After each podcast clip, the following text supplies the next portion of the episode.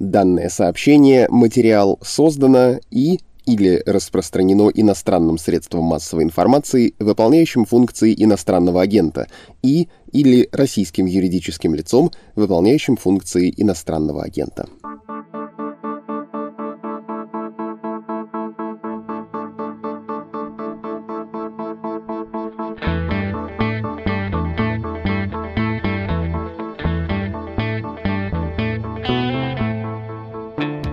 Всем привет! Вы слушаете еженедельный выпуск «Что случилось?» о политике. Каждую субботу мы собираемся в студии, чтобы обсудить, как и чем жила российская власть на этой неделе. Константин Газа, социолог, журналист, политический обозреватель. И Андрей Перцев, спецкор «Медузы», который пишет о политике. У нас немножко по-другому сегодня выглядит э, фрейм записи. Андрей работает из нашей московской студии. Я берегу товарищей по подкастному делу и сижу дома на таежной заимке можно сказать, на карантине, можно сказать, на передержке. Посмотрим, как будет. Может, ты навстречу к Путину собрался, просто не говоришь. И нам. молчу, да, и две недели. Две недели, да, две недели сидишь. А, ну, слушай, если в следующую пятницу опять я буду на таежной заимке, значит, да, значит, скрываю я товарищей, что вызвали, вызвали меня в Кремль, значит. Вместо Дмитриевича, может, пойдешь, нет? Или сразу на место Владиленыча? Ну, ты сейчас, и сейчас будем извиняться опять 40 минут. Нет, давай без обекашонства, как бы. Мы с тобой хотели говорить о кадрах, при этом действительно много всего текущего происходит вокруг. Плюс после прошлой записи мы с тобой отобедали, и ты тоже много интересного рассказывал про свои ожидания о партийном пейзаже. Но вроде бы так пока получается, что эта неделя была спокойная. Каких-то новостей, которым надо резко приклеиться и их начать обсуждать, у нас нет. Новостей в смысле новостей, да, что-то новое произошло, нового ничего не случилось. Ну, неприятные события есть, да, отказывают сторонникам Навального в регистрации, но опять же это было абсолютно предсказуемо предсказуемо, так как закон специально сделали для этого, да. А если закон есть, он должен работать, понимаешь? Тут как бы ничего не попишешь. Вот. Ну и было заявление Явлинского про то, что если любите меня, не любите Навального, и наоборот. Но это мы, наверное, тоже обсуждать не будем. Тут тоже без новостей, как бы в целом. Ну, было бы странно, да, если Григорий Алексеевич ничего такого не сказал замечательно. Да, это действительно было бы странно. Слушай, когда мы с тобой обсуждаем процессы, да, то есть у нас же, если ты помнишь наше интервью, данное как раз, по-моему, то ли в канун, то ли прям чуть ли не в тот самый день, когда «Медузу» объявили иноагентом, мы там с тобой говорили о том, что помимо комментирования новостей, мы хотим составить энциклопедию новейшей российской политической жизни. У нас есть эпизоды в этой серии про эрозию вертикали, про эволюцию путинизма, про силовиков, про совбез туда же можно, про преемников, да. То есть мы как бы картотеку пополняем, как бы так можно сказать. Но есть вопрос, который мы с тобой пока еще все-таки не затрагивали, и который, мне кажется, нужно проговорить отдельно, подробно и качественно. Может показаться, что Путин руководит э, процессами, да, что он руководит воздушными массами, рынками нефти, выборами в Соединенных Штатах, но на самом деле любой руководитель знает, что единственное, чем он вообще на свете руководит, это какие-то другие люди, находящиеся у него в подчинении. И об этих людях мы с тобой, выполняя данное в прошлый раз обещание, мы с тобой сегодня вроде бы договорились э, что-то сказать.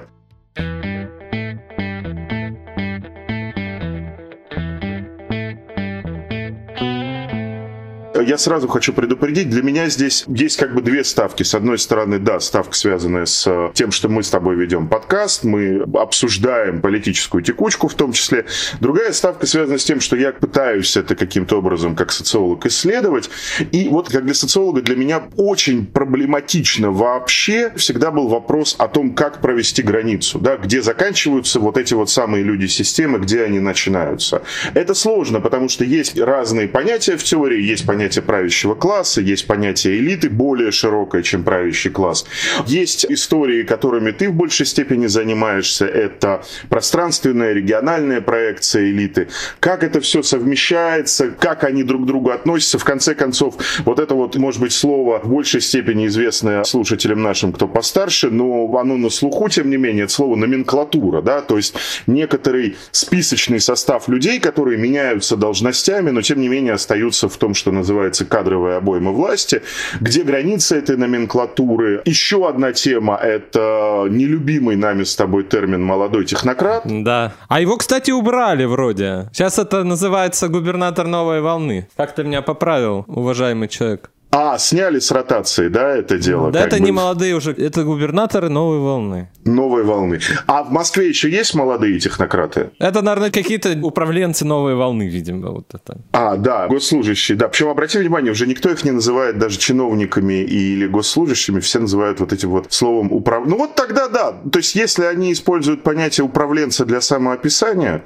давай мы от этого понятия и оттолкнемся. Есть опытные управленцы, видимо, а есть новые волны. Но молодые это видно унизительно, да, вот молодые, вот новые волны, вот когда красиво и не обидно. Типа, ну, красиво, да, красиво. Но, слушай, тем, кто старой волны, им обидно, потому что... Они опытные, значит... тоже не обидно. А, они не старой волны, они опытные. Да, это интересно. То, что это самоописание, а самоописание это всегда важно.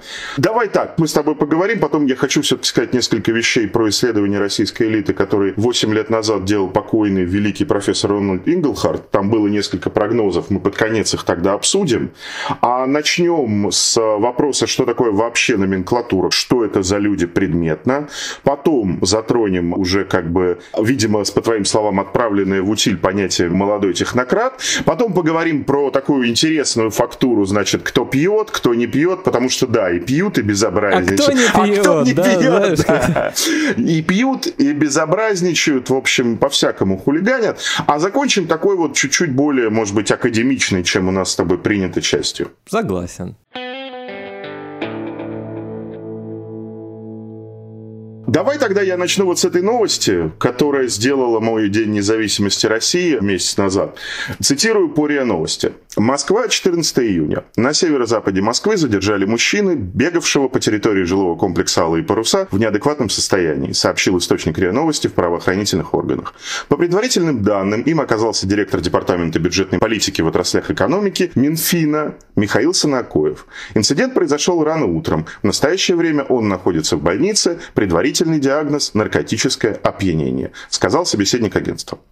Речь идет про так называемый 19-й департамент Минфина. Впечатляет, конечно. Интересно, да? Уже интересно. Значит, это ключево. Их, собственно говоря, если рассматривать Минфин как учреждение, как ведомство, которое занято сведением бюджетных хотелок в федеральный бюджет, то там таких ключевых департаментов два. Есть департамент бюджетной политики в военно-промышленном комплексе и оборонке, и есть департамент департамент бюджетной политики во всей остальной экономике, собственно, им и руководит, до сих пор руководит Михаил Мирабович Санакоев. Ему исполнилось 36 лет, спустя три дня после инцидента в Алых Парусах, о котором написали... Младше на... нас, младше, вот это надо подчеркнуть. Да, он младше нас, он намного успешнее нас, ну, в терминах, то есть, если человек бегал по парковке Алых Парусов, значит, он как бы там проживает. Вовсе не в Реутово, не на Сходне, как бы, а в Алых Парусах ни много ни мало. А знаешь, может, в гости приехала, проживает вообще Страшно сказать.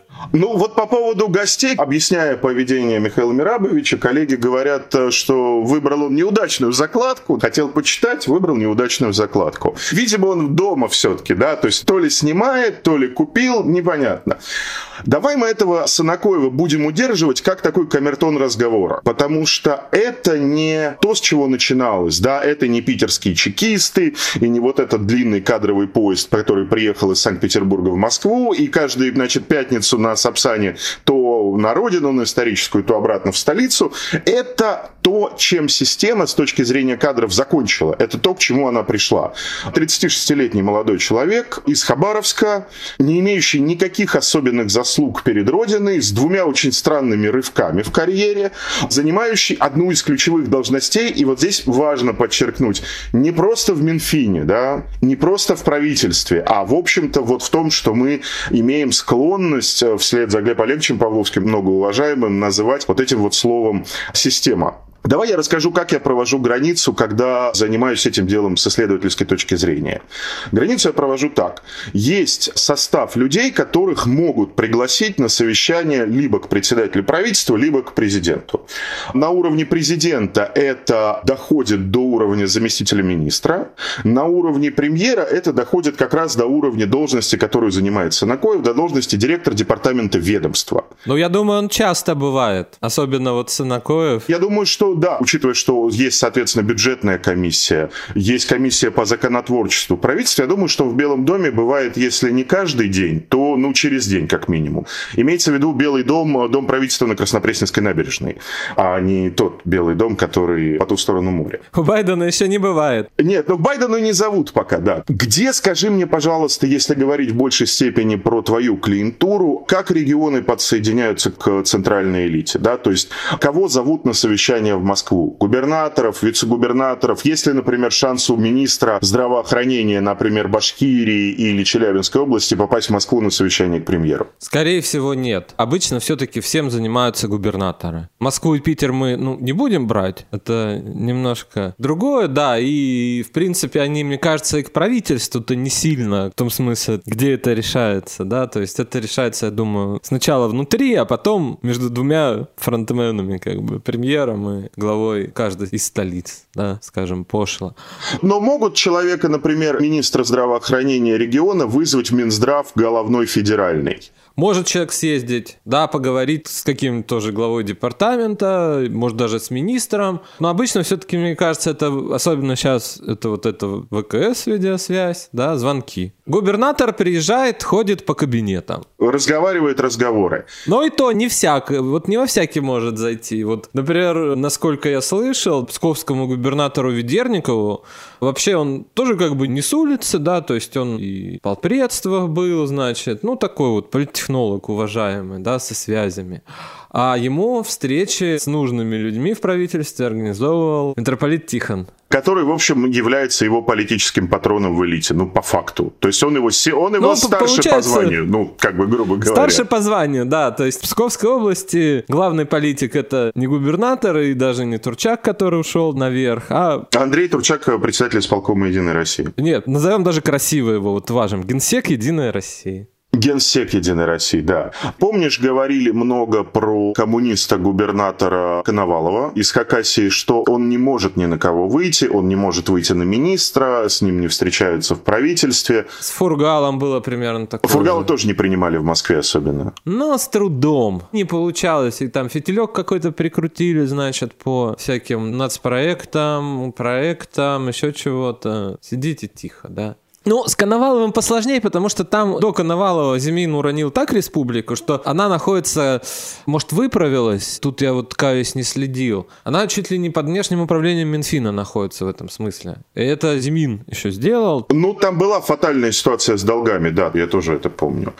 Скажи, вот все-таки получается как? Получается, что есть центральный аппарат. Это люди, которые допущены, мы сейчас отдельно поговорим, как они попадают на эти свои места, есть представители региона, и совершенно не обязательно, что этот представитель региона – это губернатор, это может быть другой какой-то авторитетный человек, который этот регион фронтует. Может сенатор Может быть. сенатор быть, да, например. Или депутат Госдумы, уважаемый. И есть маленькие вертикали, которые уже сугубо отраслевые вертикали. Вот где уже примерно номенклатура заканчивается. Ну вот, кстати, обычно по финансовой линии, конкретно финансовая линия в регионах, вице-губернатор по финансам, либо зампред правительства по финансам, как устроено, да. То есть там люди сидят буквально с 90-х годов во многих регионах. Вот это не нарушает никакой варяг, который приходит. То есть бывает там губернаторов 5 сменилось, а зам по финансам вот один сидит. То есть там сидит какая-то авторитетная, уважаемая женщина. Или мужчина. Или мужчина, да-да-да. Обросший связями в Минфине, в аппарате правительства в Москве,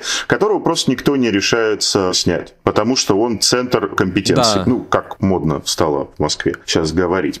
Ты сказал по поводу сидит с конца 90-х годов, и я, раз мы провели вот эту вот границу и сказали, да, что есть подключение к центральному аппарату, это граница номенклатуры, да, уже некоторые губернаторы, они маргинальны, они то ли номенклатура, то ли не номенклатура. А есть второй важный вопрос, как раз когда начинался вот этот вот хайп про молодых технократов, выходило несколько текстов как раз на Карнеги, куда ты пишешь, куда я писал, выходило несколько текстов на других ресурсах, на Репаблике, коллега коллега наша Татьяна Становая тоже об этом много писала. Казалось, мне казалось, что там есть ошибка. Ошибка, связанная вот с чем. Есть то, что называется в социологии поколенческая когорта. Да, это когда люди, родившиеся внутри одного поколения, там на протяжении некоторых, ну вот как считается, начало 80-х когорта, начало 70-х когорта, да, там как бы 7-10 лет граница поколения. Мне, исходя из того, как говорят о себе собеседники в поле, чиновники прежде всего, ну не только чиновники, потому что у нас вообще как бы граница номенклатуры, например, она в каком-то смысле отрезала себя от регионов, но с другой стороны там приросло госбизнесом, да, то есть 10 лет назад не было такого количества номенклатурных должностей в госбизнесе, как сейчас.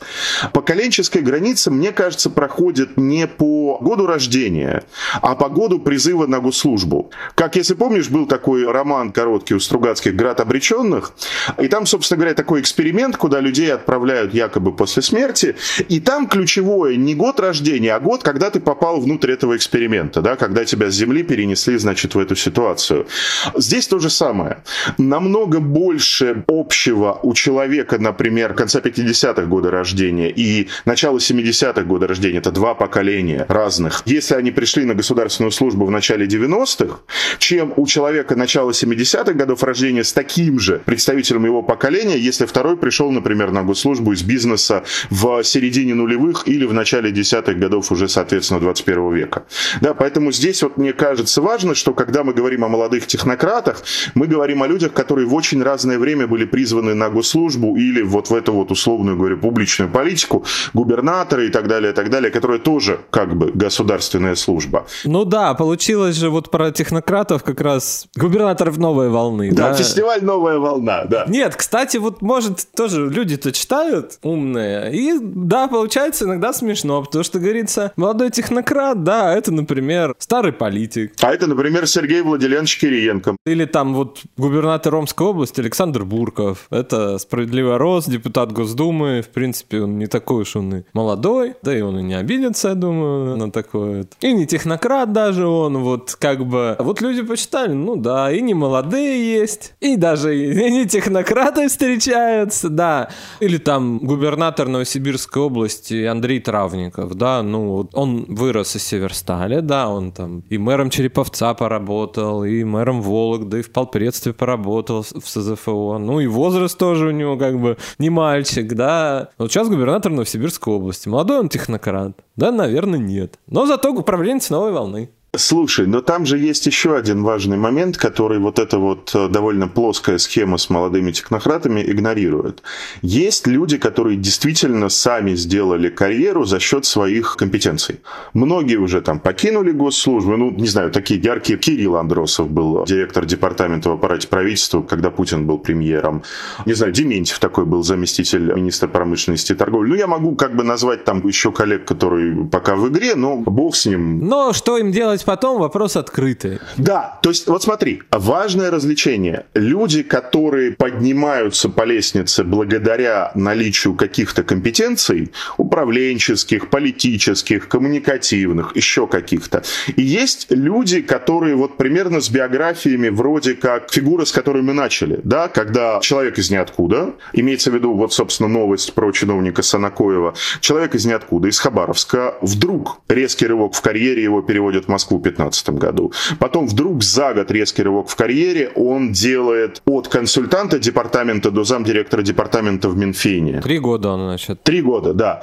Но это довольно быстро. О, это стремительно даже, так скажем. Да, это, наверное, стремительно. Да, то есть смотри, есть люди, которых поднимают за счет их компетенций, а есть люди, которых относят к той же когорте молодых технократов, которых, кажется, поднимают их политические покровители, которых мы не видим. Вот а кто у него? Вот поймешь ты, кто у него политических. А ты вот открываешь его личное дело, ты не можешь понять, почему человек работал в э, Хабаровске, его перекинули в Минфин. Почему человек поработал три года в Минфине, потом раз его на полгода перекинули управляющим директором Россельхозбанка и раз вернули в Минфин, но уже на должность директора департамента. Кто его тащит? Понимаешь, да? То есть, условно говоря, я разговаривал с э, человеком, он был в правительстве, он сейчас в госбизнесе. Для него формулировка «молодой технократ» обидна, потому что он говорит, смотри, я self-made man, меня никто никогда не тащил. Меня как бы гнобить и в регионе, откуда я родом и где я работал, и в Москве гнобить меня гнобили. А тащить, он говорит, ну мне дали один раз в жизни шанс, когда предложили переехать из региона в Москву. Но дальше, говорит, я все делал своими руками. Почему я молодой технократ, и другой человек называет фамилию человека примерно такого же возраста, примерно с тем же положением, которого действительно тащил очень-очень мощный клан спецслужбистов последние, условно говоря, 10 лет. И довел тоже до поста руководителя крупнейшей госкомпании с большой валютной выручкой. Понимаешь, да? То есть здесь, кроме поколенческой неправды в самом этом понятии, есть еще неправда, связанная с тем, что есть люди, которые находятся под чьим-то политическим покровительством, а есть люди, которые действительно ну, бьют э, головой стенки, прошибают их, их повышают, они бьют дальше, добиваются каких-то результатов и так далее, и так далее, и так далее. Очень это лукавое, как мне кажется, понятие с технократами.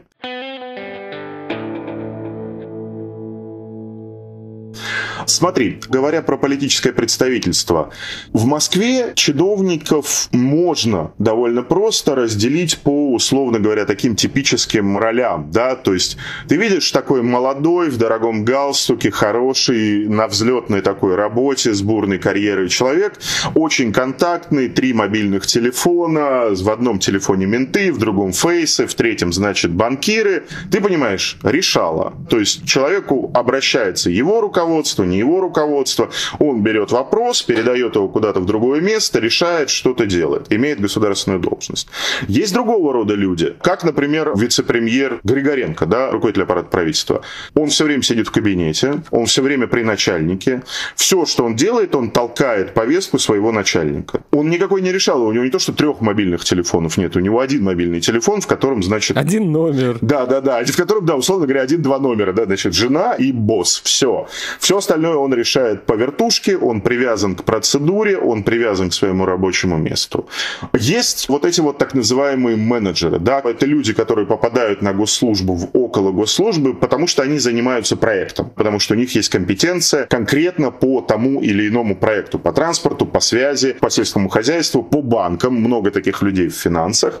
Какие еще есть персонажи? Каких ты видел в регионах, каких ты видел в поездках? Слушай, ну это описывает примерно все. Есть, наверное, еще такой подтип, это между чиновником и решалой, да, то есть есть такие вот консильери. Да, да, да, да, да, у меня начальник такой был на госслужбе, да, я понял тебя, это очень важно, да. Это человек, который прилеплен к руководителю, но при этом может стрелять с двух рук. То есть он может и через государственную вертикаль протолкнуть вопрос, а может как бы достать один из трех мобильных телефонов и найти ночного секретаря Папы Римского. Вот где надо решить, да. То есть это бывает и в политическом смысле, и в экономическом. Да, вот что есть вот такой человек, это может называться кошельком, это есть и на федеральном уровне, и на региональном. Такие люди есть. Окей. Замыкая этот блок, мы с тобой несколько месяцев назад уже давали советы молодым людям, значит, желающим сделать политическую карьеру. Давай сформулируем, как сейчас сделать государственную карьеру. Как правильнее, да, на что ставить, на что ориентироваться с твоей точки зрения. А вот чего хочет-то молодой человек от государственной карьеры? Ну, молодой человек, например, хочет быть Михаилом Мирабовичем Санакоевым в 36 лет. У нас с тобой не получилось уже, мы неудачники, лузеры, но, может быть, как бы у кого-то другого получится. Слушай, вот как Санаковым сказать, мы не можем точно, да? То есть... Найдите папика, да, найдите политического покровителя. Да, вот кого-то надо найти. Каким путем получилось это все? Ну, это мы можем только гадать. На самом деле карьера действительно очень странная, нелогичная. Ну, так люди естественным образом не растут. Ну, вот какой дать совет? Ну, вот так бывает, повезло. Окей, как расти естественным образом? Ну, сейчас это, слава богу, наверное, как бы и образование, в принципе, в расчет. Высшая школа экономики, финансовая академия при правительстве. Придется потерпеть небольшую зарплату, начиная... Богатые родители обязательно, чтобы содержали, пока ты работаешь за там 30, 40, 50 тысяч рублей консультантом. Ну, либо аскеза, да. Либо да, либо аскеза, хотя, знаешь, аскетов не любят. Но это если расти вот по линии именно чиновника. Если как бы решала или вот в консильере залезть, пусть то и небольшой большой вроде человек, да, там, ну, такое редко бывает, но все-таки, да. Ну, бывают же 30-летние советники у глав министерства и ведомств. Вот советником легко, вот советником легко стать. Это такая должность, она красиво очень называется, но... Советник, помощник, да. Ну вот советник более красиво звучит. Мне один человек сказал, вот мне больше нравится советник. Потому что помощник что-то вот помогает, чуть ли не портфель носишь, да? А вот советник... Да, но при этом помощник все-таки в иерархии чуть старше. А это смотря вот для тебя что важно? Ну да, то есть опять же, ты хочешь сидеть на веранде ресторана Марио, как бы из трех мобильных телефонов решать потоки денег, угля и нефти. Тут лучше советником, наверное. Да, тут лучше в советнике, да, там посвободней. Если ты знаешь, что ты спокойно сидишь, значит, делаешь доклад министру и знаешь, что куда министр, туда и ты, вне зависимости от ничего, тогда качай экспертность и, собственно говоря, прилепляйся к руководителю, живи по инструкции, и, может быть, как раз и аскеза тут поможет. Да, это хочешь по чиновничной линии двигаться, лучше в помощнике, да? Давай тогда еще одну вещь зафиксируем. Ребята, хотите делать карьеру, учите русский язык письменный, учитесь писать бумаги. Тот, кто не умеет писать бумаги, может быть только решалой, да? Никем больше, если ты не можешь сесть и красиво административно-бюрократическим языком сформулировать три абзаца поручений, или написать шефу доклад, или написать пресс-релиз вдруг резко из региона во время какой-то, значит, поездки, карьеры ты особо не сделаешь. Почти все, кто является моими информантами, это люди, которые, ну, буквально начинали, условно говоря, еще там в первые годы госслужбы, они начинали просто потому, что они умели писать по-русски грамотно. Это у них был вот такой первый, единственный базовый скилл. Ну, есть отдельная история про менеджеров проектных спецов, но это как бы это все-таки чуть-чуть сбоку, и там это не карьера, да, потому что ты сегодня сделал проект, а завтра тебя куда-то перебросили переходим к самому интересному блоку сегодняшнего выпуска. А какой самой красивой пьянки губернатора или чиновника московского ты слышал? А я вторым тогда расскажу. Слушай, я слышал просто про случаи не самые как бы красивые, да, потому что не от радости это происходит. Да, вот честно будем говорить во многом. Ну, как, видимо, и у Камертона нашей передачи. Это не от больших радостных событий в жизни такие срывы случаются, да. Да, то есть мы тут как бы подходим, видимо, к тому, что вот люди, вы что хотите? Вот кем вы хотите стать? То есть здесь, наверное, тонкая грань вот амбиций ну, любой же чиновник — это карьерист, ну, по сути, да? Если это не решало при небольшой должности советника, там чуть другое. А вот именно такой вот, кто движется вверх, да, так как бы управленец новой волны, или опытный управленец, да? Но тоже новые волны, чтобы никого не обижать. Да. Все равно же есть амбиция. Санакоев хочет ведь наверняка куда-то подняться, да, или по горизонтали как-то переместиться, например, где денег больше, да? Вот я госкорп имею в виду какой-нибудь.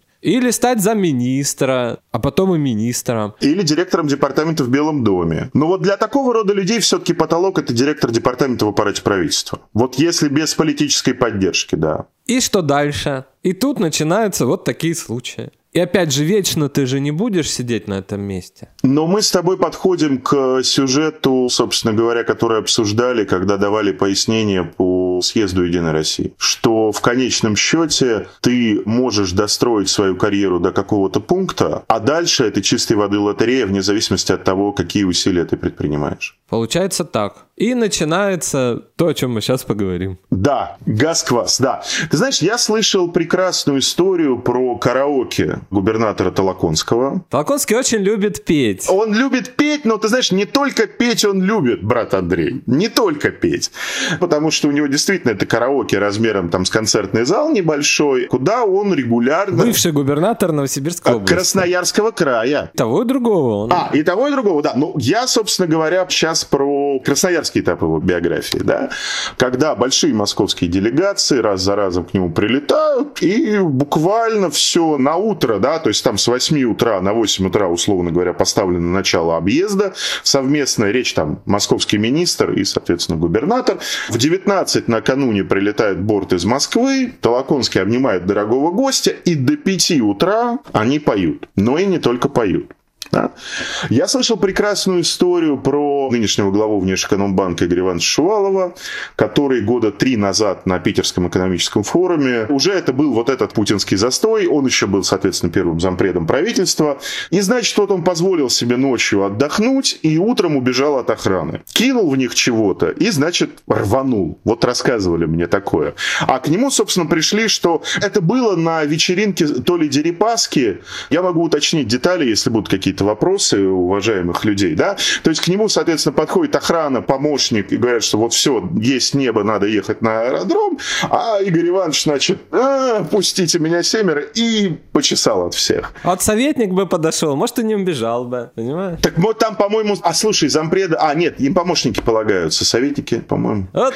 Ну, тоже непонятно, но вот такого рода тоже я слышал историю. Я слышал истории про... А где он очнулся-то потом? Не-не, ну поймали его, господи, ты что, первый запрет правительства, ну, все нормально было. Очнулся в самолете. Вот, ну может он и не отключался.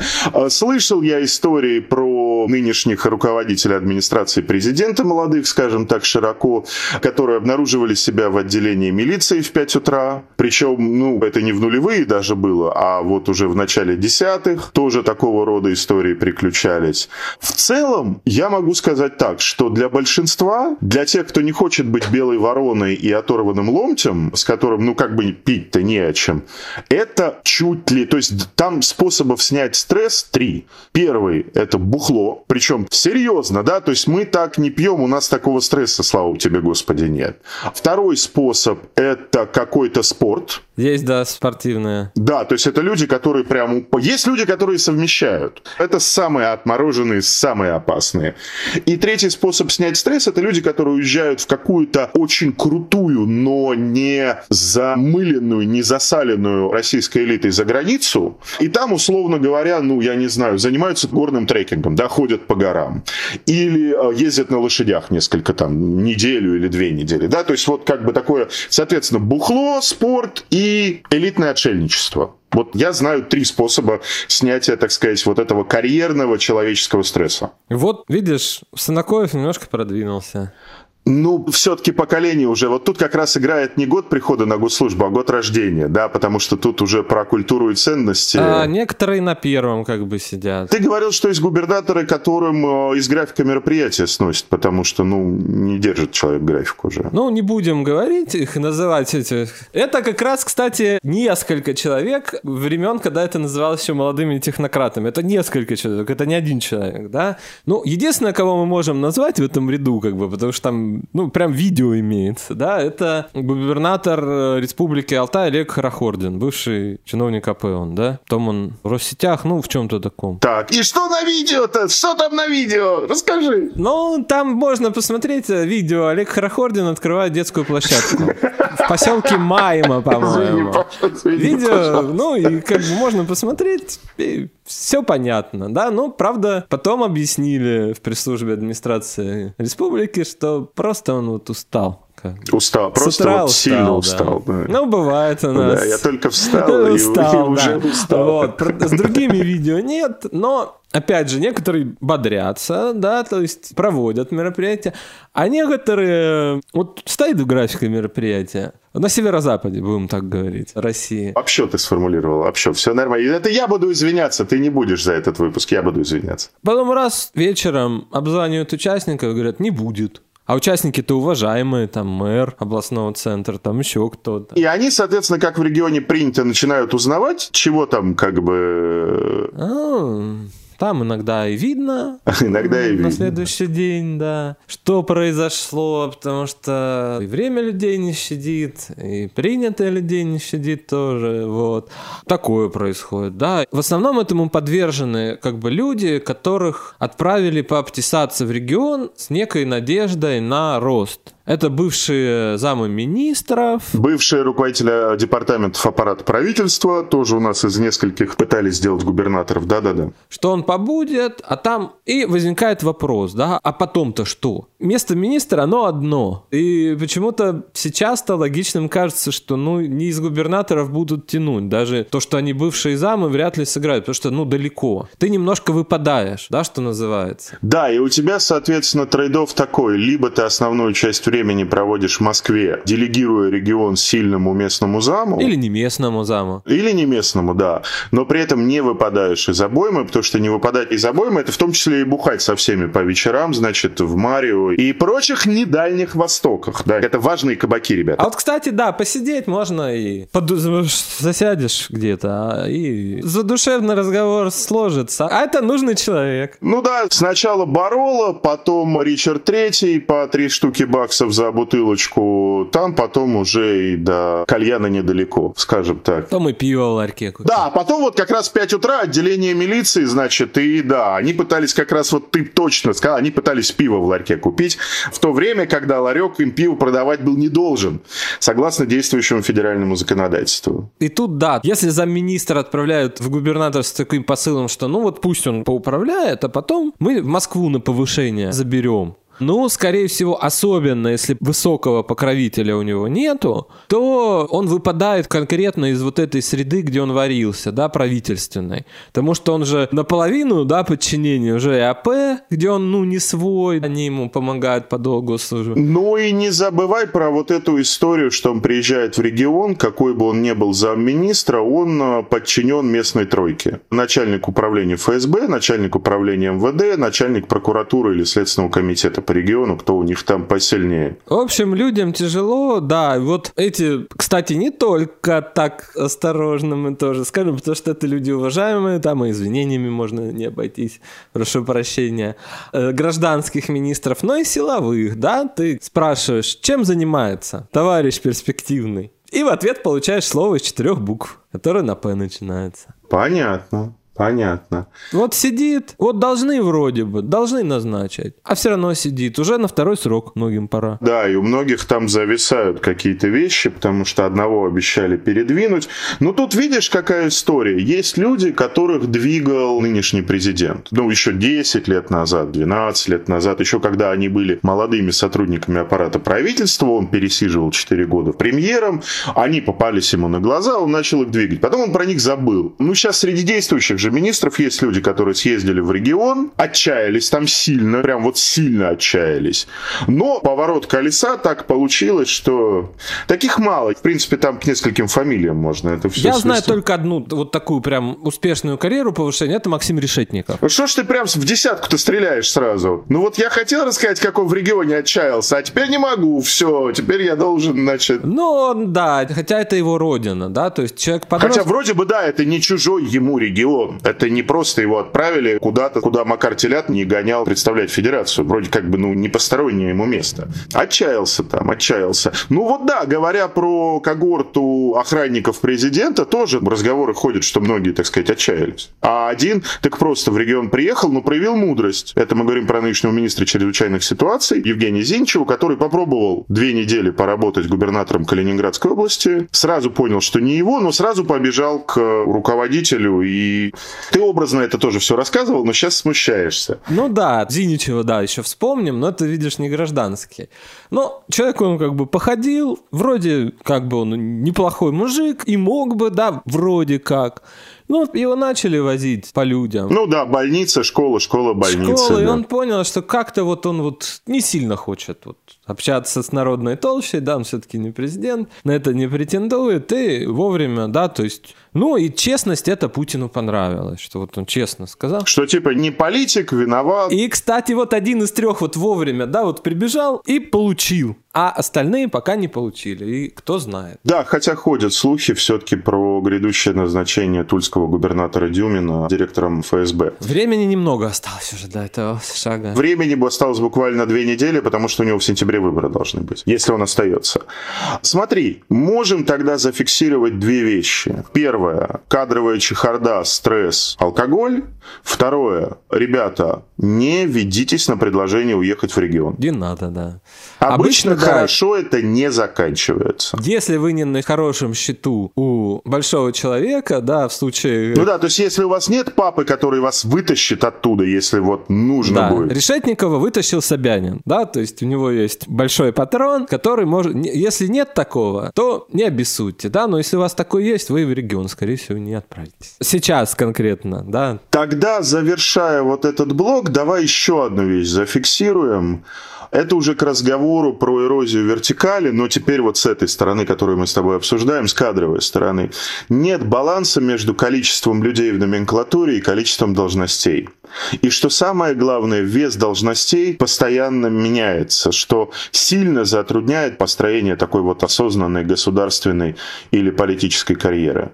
И это, конечно, одна из структурных причин того, что стресс надо снимать. Потому что когда тебе обещали одно, ты уехал, там совсем другое, а вернуться уже некуда, потому что не просто должности твои нет, а весь кадровый рисунок изменился, да, то есть полномочия ушло, что-то ушло в бизнес, что-то наоборот из госбизнеса вернулось в правительство, осознанно выстраивать карьеру. Вот это большая проблема, возможно, самая главная проблема российской элиты, что кадровый состав все время должен иметь дело с тем, что набор номенклатурных должностей постоянно плывет куда-то, и не очень понятно, куда он плывет. Когда-то модно было работать в госкорпорации. А сесть Да, вот... когда-то модно было работать в госкорпорации. А сейчас могут посадить и даже не спросят. То есть, если за замминистра все-таки ФСБ должно будет позвонить премьеру и спросить, как бы, да. Нужен, нужный человек-то. Да, да, да. То есть, ну, если не сам Игорь Иванович Сечин сажает, то вот в других случаях все-таки, насколько я понимаю, там есть какая-то предварительная коммуникация.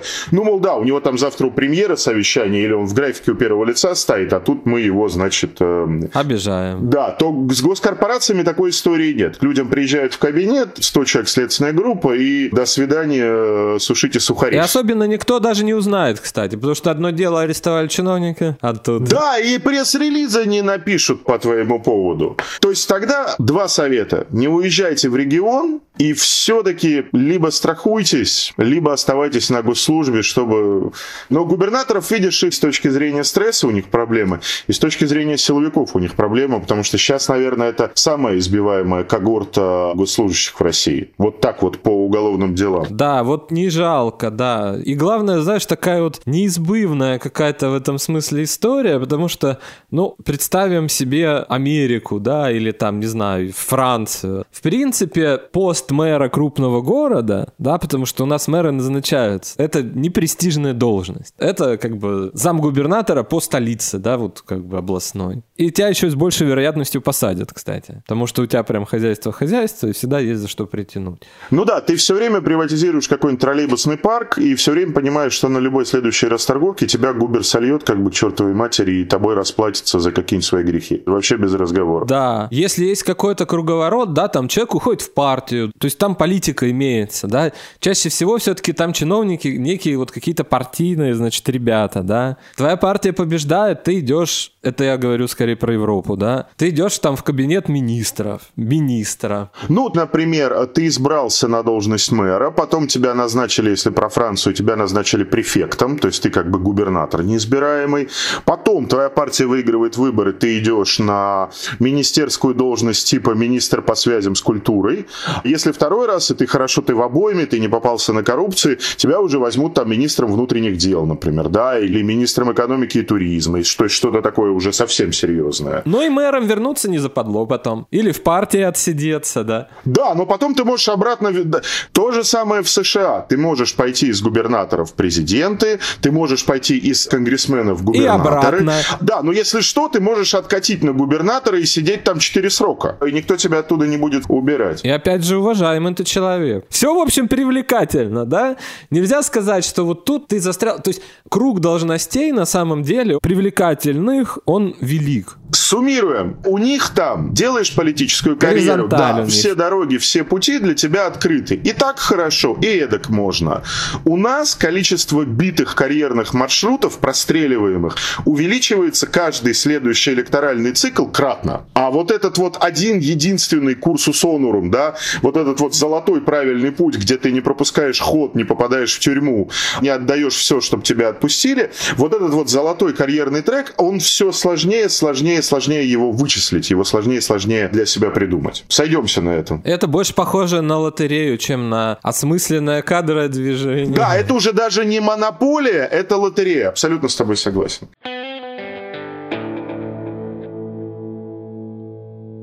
Давай я тогда коротко сейчас расскажу про исследование Энглхарта 2013 года, в той части, которая нас интересует. Это исследование, которое делали по заказу Валдайского клуба. В 2013 году оно было опубликовано, наделало какого-то шуму. Наделало там шуму в основном тезис, который был важен для них, для Циммермана и Энгелхарта, о том, что российская элита передает из поколения в поколение антиамериканизм, антизападный ресентимент, потому что в России не работают западные рецепты государственного управления. Да, ну то есть реформы не работают, у людей злоба копится, они как бы начинают Америку не любить. Я очень сильно огрубляю. Это вроде бы пока работающая схема, да, работающая гипотеза, можно найти и подтверждение. Но там помимо этого, они вот, мне кажется, не очень правильно поступили с исследовательской точки зрения, они привязались все-таки к страте года рождения, а не, как я вначале предлагал сегодня, привязаться к страте год попадания на государственную службу. Но был еще у них один интересный вывод. Они разделили с точки зрения ценностей всю элиту как бы на два лагеря. Материалисты и постматериалисты. А материалисты, ну, понятно, вот это решало. Марио, три телефона, галстук... Э, а что сейчас модно? Не Louis Vuitton, это как ее, господи? Etro, Etro. Вот, Etro прости. в моде, а это Loro, что там, Piana? Loro Piana это для папы. Loro Piana только папа может носить. Папа и Сечин. Все, Loro Piana больше носить никто не может. Запретили молодым? Ну, не одобряют, не одобряют. Нет, смотри, если тебе 50-55, то рабочие костюмы Зенья Канали, галстуки можешь себе позволить Китон, костюм Китон, ну один у тебя выходной может быть, если ты каждый день в Китоне, то ну вопросы появятся, там костюмы по полмиллиона рублей как бы стоят, да. А если ты молодой, ну нормально, костюмчик Армани, галстучек Этро, вот ботиночки не знаю какие, Чезари почете раньше было, сейчас ботиночки какие-то другие уже у всех в моде. Надо, кстати, вот я про обувь упустил, это надо поспрашать у людей, кто что носит. Видишь, не можем дать фэшн-консультация, да, пока не наша, но мы работаем над этим. Да нет, слушай, как бы в принципе, в принципе, давно нам пора уже проводить, конечно, семинары. Но поскольку, поскольку это журналистская этика несовместима, а мы все-таки с тобой тут как журналисты выступаем, то и в этом смысле мы, к сожалению, неудачники. Не устроить нам дебош на парковке алых парусов, так скажем. Ну, можем, конечно. Не, можем, конечно, про через, Не, ну, прийти там через можно, забор да. перелезть, как бы, да, кинуть, значит, бутылку из-под пива Жигулевская. И в да. гости к Санакоеву. И прям. в гости к Санакоеву, да. Но, смотри, вот вторая группа, они утверждали, Инглхарт и Циммерман в этом исследовании для Валдайского клуба, они утверждали, что появится как раз на рубеже 20-21 года очень сильная группа постматериалистов, то есть людей, которые, будучи, условно говоря, 80-го плюс-минус года рождения, будут ориентироваться уже не на связку госслужба суперпотребления, а на связку госслужба служения, госслужба достижения какого-то экзистенциального личного результата, госслужба метасовершения и так далее, и так далее, и так далее. Мне кажется, что эта гипотеза несколько... Наивна, извините. Спасибо тебе, дорогой друг. Я вот не хотел о великих коллегах так говорить, но да, с этим какая-то ерунда получилась, постматериализмом. Я, честно говоря, постматериалистов там знаю, ну вот из действующих самый большой, наверное, все-таки Андрей Ремович Белоусов, да. Ну и тот человек достиг уже давно своих. Э, ну да, то есть он как может бы может себе позволить, себе позволить да. говорить, да идите, что вы мне как бы, что, идите, я вас сейчас нахлобучили бюджет на 100 ярдов, я 100 ярдов заберу, не надо мне совать в руки ничего. Потому что я считаю, что так правильно. А вот так вот, чтобы там было много таких постматериалистов. Ну просто куда ему идти-то? У Андрея Ремовича все есть. Да, ему единственное, что вот может премьером бы стать, но может еще и станет. Но премьером, мне кажется, есть там, есть там. Другое дело, что не при этом президенте, но может, может, да, может. Ну, может человек, да. А если ты Санакоев, ну, а вот в чем твое служение? Сидеть вечно директором департамента? Ну, так себе как бы перспектива. Ну да, как бы расписывать им бюджетные деньги, понимая, что все все украдут, но пытаться сделать это как-то поэффективнее для людей, чтобы там детям побольше досталось или... Даже любой офицер под служением Родины все равно понимает как бы то, что он когда-нибудь станет полковником хотя бы, да? Ну, ты знаешь, есть какое-то количество людей на госслужбе и в госбизнесе, которые для себя этот горизонт формулируют не в деньгах, потому что, ну, системной коррупцией как бы сейчас сложно заниматься, да, то есть это все уходит туда, вот в этот э, темный, мрачный, возможно, даже смрадный коридор, где сидят друзья президента, оно все туда упирается, которые для себя вот эту как бы целевую ценностную компоненту своего действия, они ориентируют по KPI. Да, то есть они говорят, я вот построил, вот конкретно, да, вот был такой бизнес-процесс, теперь вот такой бизнес-процесс, людям стало удобнее.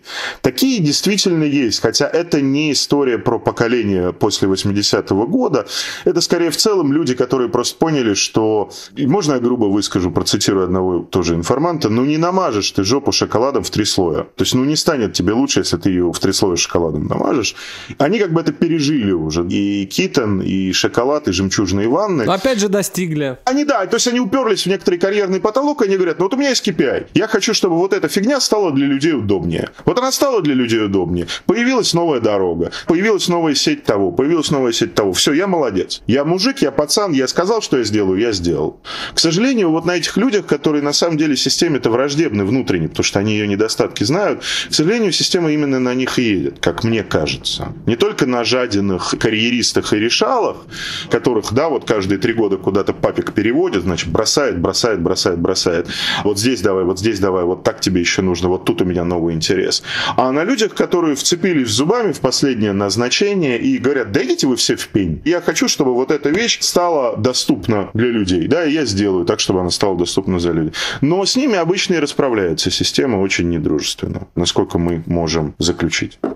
Чего-то хотим еще сказать? Сказали все, даже больше, мне кажется. Даже больше, чем можем себе позволить, сказали уже. Да, да, да, сказали многовато, извиняться за этот выпуск, видимо, будем в ближайшие несколько недель. Сразу сессию, устроим извинения. Да, да, устроим выпуск с извинениями. Ну что, я думаю, что лето все-таки будет горячее, да, вроде все к тому идет. Пока. Лето обещает нам. Да, обещает нам многое на разных фронтах.